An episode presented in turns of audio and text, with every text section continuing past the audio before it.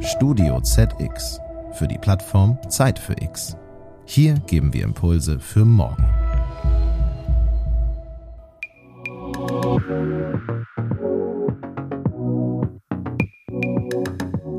Zeit für Forschung. Ein Podcast rund um Wissenschaft und Technologie.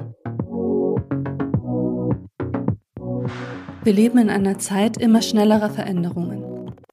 Im Englischen gibt es dafür den trefflichen Begriff des Exponential Age. Diese beschleunigten Veränderungen können Angst machen, wenn wir an den Klimawandel denken und die Folgen, die damit verbunden sind. Zugleich wächst aber auch unser Wissen exponentiell an. Heute ist kaum abschätzbar, über welche Technologien wir in fünf oder zehn Jahren verfügen. Es ist also auch eine spannende Zeit, in der wir leben. In unserem Podcast Zeit für Forschung sprechen wir mit Menschen aus Wissenschaft und Industrie. Alle Folgen eint. Wir wagen einen Blick in die Zukunft. Herzlich willkommen, liebe Hörerinnen und Hörer zu Zeit für Forschung, dem Podcast rund um Wissenschaft und Technologie. Mein Name ist Joachim Schüring, ich bin Wissenschaftsjournalist und spreche mit unserem heutigen Gast über eines der wichtigsten Medikamente überhaupt. Sie gehören zu den segensreichsten Erfindungen in der Medizin. Die Rede ist von Antibiotika. Bei schweren bakteriellen Infektionen wie einer Lungen- oder Hirnhautentzündung retten sie Leben.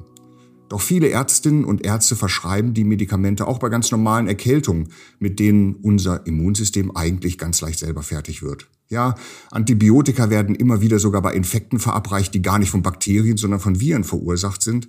In diesem Fall sind diese Medikamente natürlich vollkommen wirkungslos. Expertinnen schätzen, dass in Deutschland jede dritte Verschreibung unnötig ist. Das Schlimme daran, die übermäßige Verabreichung von Antibiotika führt dazu, dass sich gefährliche Bakterien rasch an die Wirkstoffe gewöhnen und Resistenzen ausbilden. Die Folge, die Medikamente werden wirkungslos. Allein in der Europäischen Union erkrankten 2018 rund 670.000 Menschen an bakteriellen Infektionen, gegen die kein Medikament mehr wirkt. Etwa 33.000 Menschen starben daran, weil die Bakterien gegen alle Antibiotika resistent waren.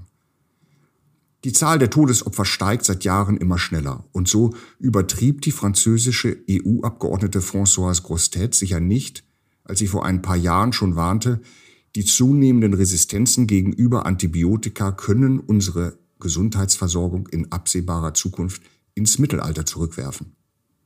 Zugleich verlieren immer mehr Pharmaunternehmen das Interesse an der Entwicklung neuer Medikamente.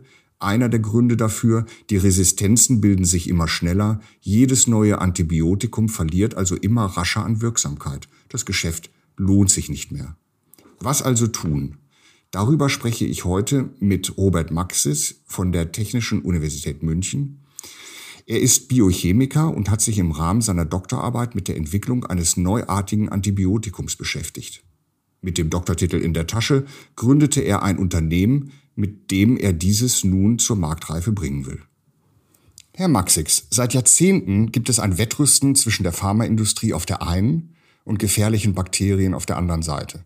Nun scheint es, als ob die Pharmaindustrie kapituliert hat. Zu schnell bilden die Keime immer wieder neue Resistenzen aus.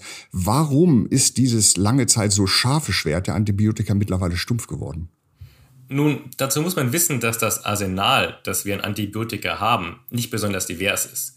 Also so gut wie alle Antibiotika, auf die wir aktuell zurückgreifen, lassen sich nur einer sehr begrenzten Anzahl unterschiedlicher Wirkmechanismen zuordnen.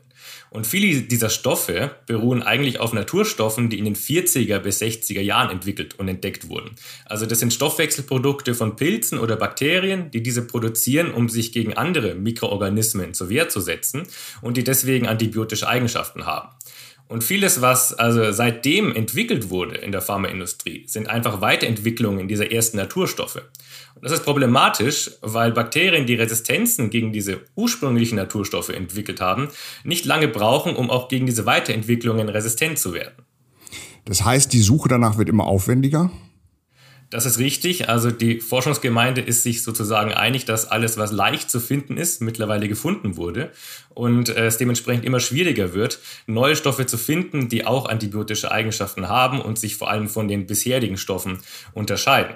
Es gibt sicherlich noch genug, was da draußen ist, aber es wird einfach immer komplizierter, das zu entdecken. Und eine weitere Schwierigkeit spielt damit auch noch rein, nämlich dass Antibiotikaforschung wirtschaftlich ziemlich unattraktiv ist. Das hat verschiedene Gründe. Einerseits liegt es daran, dass die Behandlungsdauer mit einem Antibiotikum vergleichsweise kurz ist.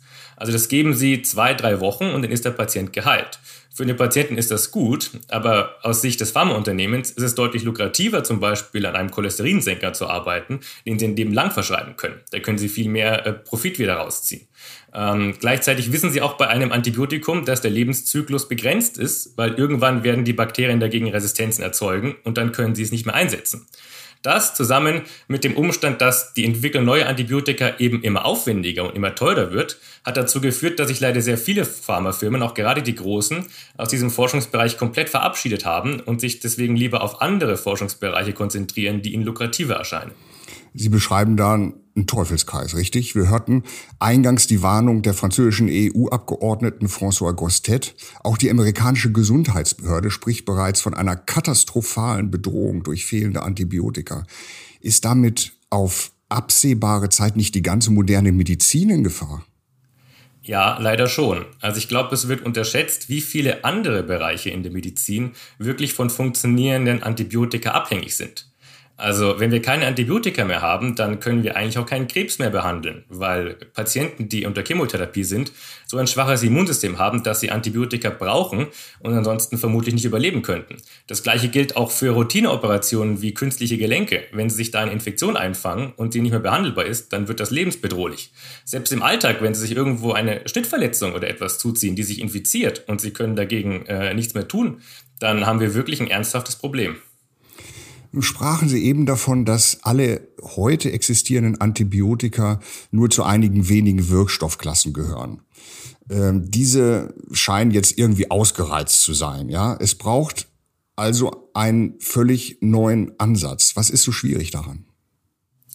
Ja, es äh, ist sehr schwierig, wirklich ein neues Antibiotikum von Grund auf äh, zu entwickeln.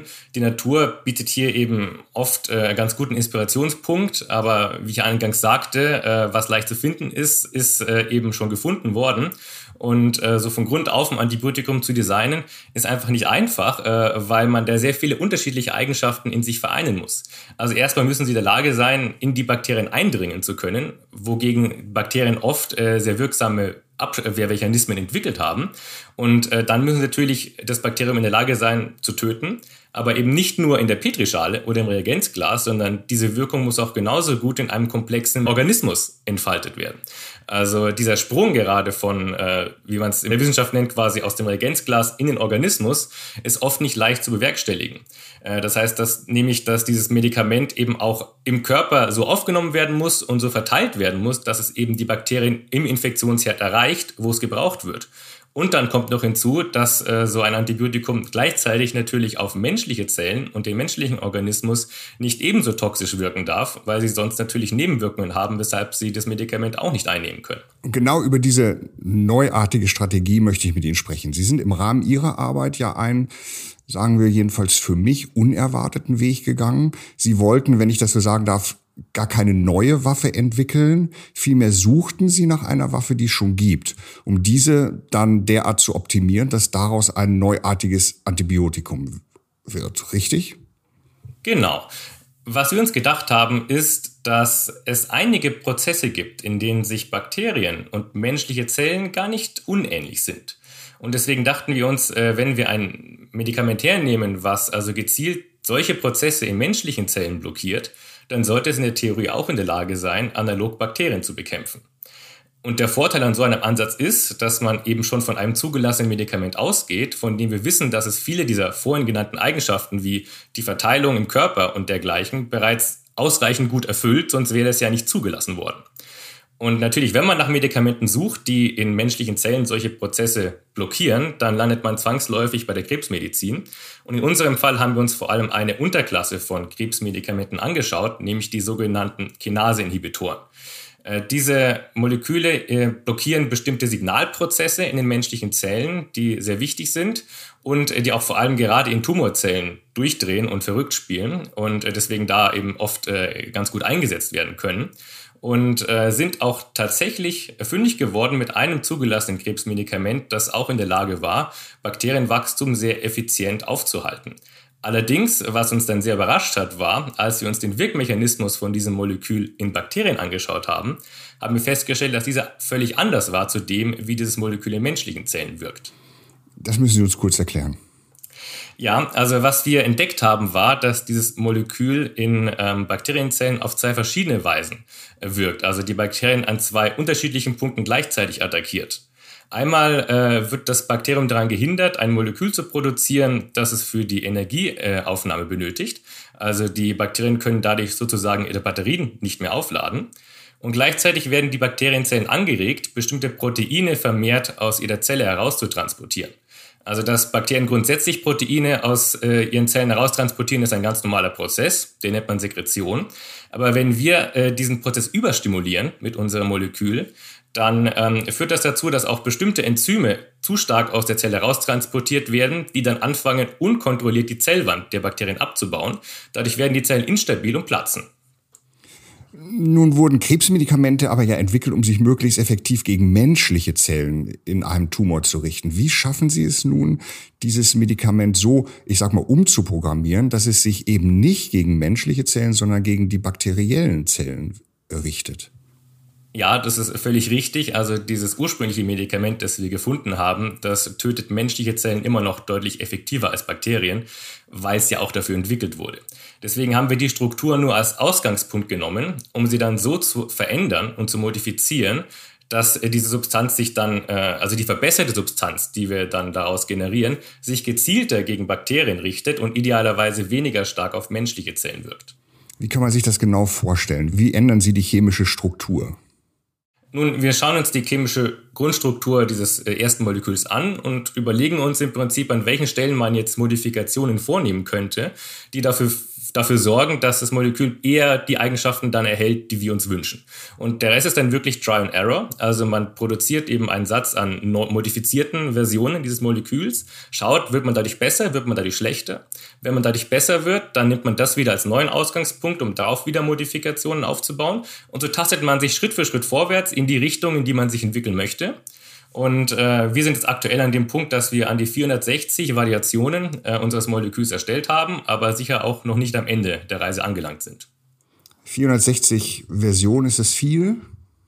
Äh, wenn man das mit äh, der großen Pharmaindustrie vergleicht, leider nicht. Also gerade um so etwas wie das ursprünglich erwähnte Krebsmedikament zu produzieren, äh, werden da gut und gerne an die 10.000 verschiedene äh, Variationen erstellt, bis man die richtige Struktur gefunden hat, mit der man weitermachen möchte.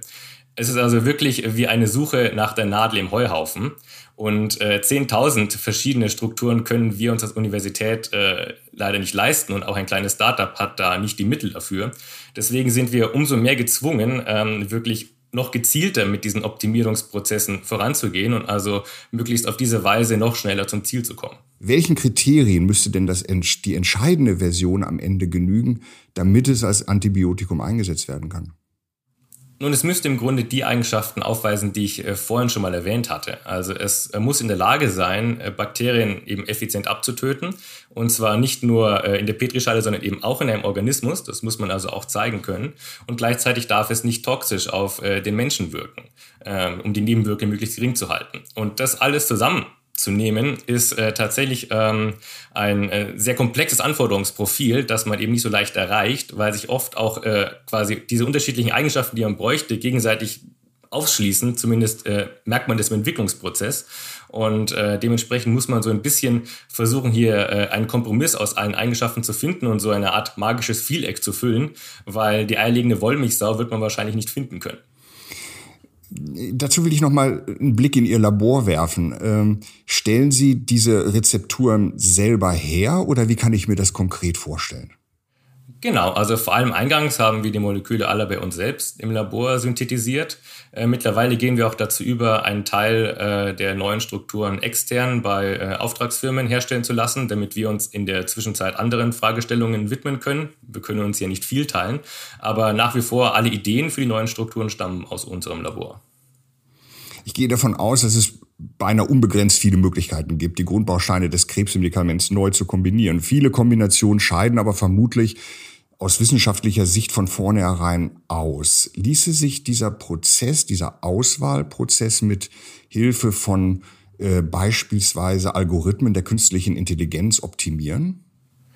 Also das ist tatsächlich ein Feld, äh, wo uns künstliche Intelligenz ganz gut helfen kann, äh, weil letztlich hat man ja folgende Fragestellung. Man hat einen Datensatz an verschiedenen Strukturen und äh, einige davon sind sehr gut, andere sind eher schlecht. Und jetzt muss man herauskriegen, welche Parameter an diesem Molekül sorgen dafür, dass es die richtigen Eigenschaften hat.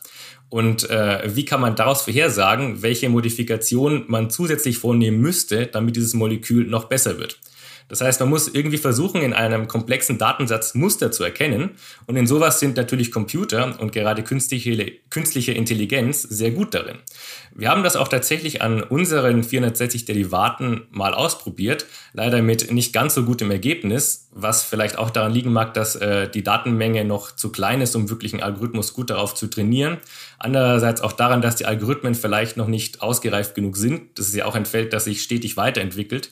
Aber generell auch mal in die Zukunft geblickt, würde ich sagen, auch für große Pharmafirmen, die ja wirklich mit hunderttausenden Molekülen arbeiten und sie auf bestimmte Fragestellungen testen und dadurch sehr große Datensätze generieren, äh, ist künstliche Intelligenz etwas, die da, denke ich, sehr entscheidend dazu beitragen kann, Entwicklungsprozesse abzukürzen, zu beschleunigen und effizienter zu gestalten. Sie sprachen eben von der Suche nach der Nadel im Heuhaufen. Zugleich führen sie Gespräche mit Investoren, um die Entwicklung des neuartigen Antibiotikums aus dem Unilabor in ein Start-up-Unternehmen zu überführen. Wie passt das zusammen? Warum haben Investoren Interesse an der Suche nach der Nadel im Heuhaufen? Nun, Natürlich muss einem klar sein, das, was wir betreiben, das ist Hochrisikoforschung. Und dementsprechend sind auch die Arten von Investoren, mit denen wir reden, Wagniskapitalgeber, also solche, die bewusst in risikoreiche Projekte investieren, die aber eben auch ein sehr großes Potenzial haben, wenn sie sich doch als erfolgreich herausstellen sollten. Ich persönlich finde es unglaublich schwierig, jetzt schon Wahrscheinlichkeiten abzuschätzen, wie groß die Chance ist, dass wir wirklich Erfolg haben mit dem, was wir machen und eines Tages ein Antibiotikum wirklich auf den Markt bringen können. Einfach weil wir noch so früh in diesem Prozess sind und äh, es dementsprechend noch sehr viel geben kann, was auf dem Weg dahin schiefgehen könnte. Aber nichtsdestotrotz glaube ich an unseren Ansatz und auch an unsere Chance, äh, hier wirklich etwas bewirken zu können. Denn wenn ich da nicht dran glauben würde, dann würde ich es, glaube ich, nicht machen. Aber man muss sich bewusst sein, dass wir hier von einem zeitlichen Rahmen von 10 bis 15 Jahren sprechen, bis wir hier zu einer möglichen Zulassung kommen. Das ist eine lange Zeit. Und äh, wir müssen in dieser Zeit auch hoffen, dass ein Umdenken in der Politik entsteht. Weil ich hatte eingangs erwähnt, dass wir uns gerade mit der Antibiotikaforschung in einem sehr schwierigen Marktumfeld befinden. Und da ist es also für ein Unternehmen, das an Antibiotika forscht, selbst wenn es wissenschaftlich erfolgreich ist, ökonomisch unglaublich schwer zu bestehen. Deswegen müssen wir wirklich hoffen, dass hier zusätzliche Anreize geschaffen werden von der Politik, dass sich Antibiotikaforschung eher lohnt und dass Innovationen noch weiter gefördert werden. Aber ich glaube auch, dass in den letzten Jahren sich gezeigt hat, dass dieses Umdenken langsam einsetzt. Auch nicht zuletzt durch die Corona-Krise haben wir, glaube ich, alle gesehen, was es bedeutet, äh, wenn wir als Menschheit gegen Infektionskrankheiten nicht mehr ankämpfen können. Und äh, mit der Antibiotika-Krise würde es sich sehr ähnlich verhalten. Äh, daher denke ich schon, dass jetzt langsam in den nächsten Jahren da sich einiges tun wird. Und wenn es dann soweit ist, wollen wir natürlich weiter sein als andere. Und deswegen denke ich, dass wir schon auf einem guten Weg dahin sind. Liebe Hörerinnen und Hörer, heute sprach ich mit dem Biochemiker Robert Maxix über die schwerwiegenden Folgen zunehmender Antibiotikaresistenzen und wie das Antibiotikum der Zukunft aussehen kann. Herr Maxix, ich wünsche Ihnen viel Erfolg und danke Ihnen für dieses Gespräch. Vielen Dank. Liebe Hörerinnen und Hörer, Sie möchten mehr über die Themenwelt Zeit für Forschung erfahren? Dann schauen Sie einfach rein unter www.zeitfürforschung.de.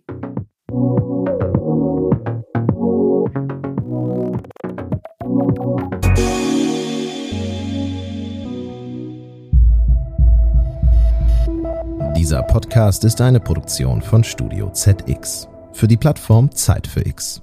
Hier geben wir Impulse für morgen. Sie wollen mehr spannende Podcast-Folgen hören? Dann besuchen Sie uns doch auf zeitfürx.de.